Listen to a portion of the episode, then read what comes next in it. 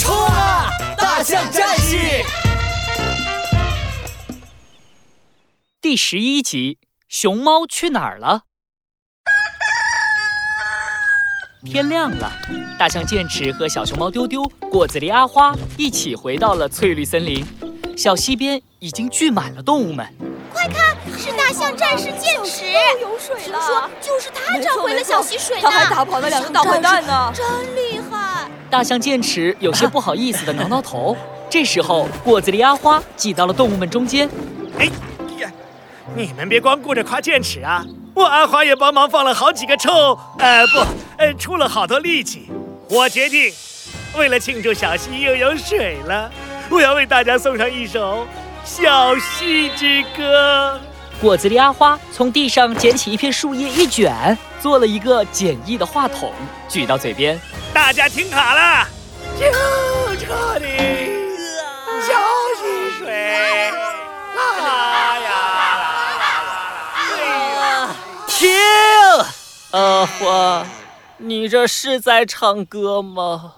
那当然啦。我还以为你尾巴被踩了在惨叫呢。阿花，你唱歌也太你还是别唱了。哼，你你你你们居然觉得我唱歌难听？你们太没有艺术品味了！我告诉你们，我这是最新潮、最流行的破音唱法，一般人根本模仿不了。不信你们大家评一评我唱的。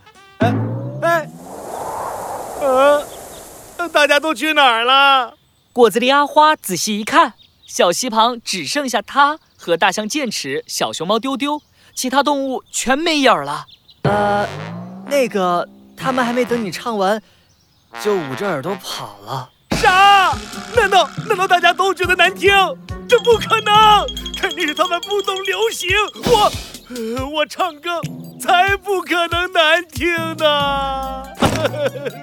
果子狸阿花一屁股坐在地上，眼泪汪汪。坚持，丢丢，你们快来帮我想想，有没有动物会喜欢听我唱歌呢？啊，呃，我想想，呃，哦呃，对了，我的邻居大熊猫憨憨很喜欢音乐，呃，说不定，呃，他会喜欢你的歌。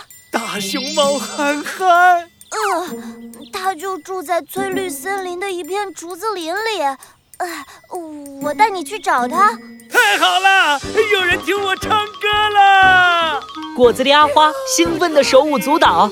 大象剑齿悄悄问小熊猫丢丢：“丢丢，大熊猫真的会喜欢阿花的歌声吗？”哎呀，我也不知道。但是憨憨大叔特别好心。哎，他肯定不会听阿花唱歌就逃跑的。就在果子狸阿花手舞足蹈的时候，远处的竹林里，一只胖乎乎、圆咚咚、一身黑白的大熊猫正在小溪边洗竹子。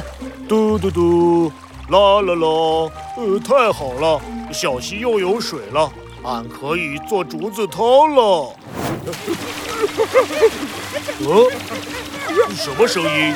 大熊猫憨憨转头一看，只见一胖一瘦两个人正在小溪里拼命挣扎，像两只掉进水里的大公鸡。救命啊！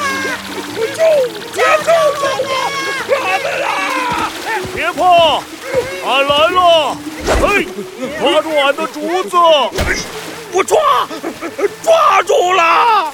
胖老板和瘦黄瓜抓着竹子，好不容易爬上了岸。一看见眼前的大熊猫，胖老板和瘦黄瓜惊讶的嘴都合不上了。天哪，胖老板，你是大熊猫！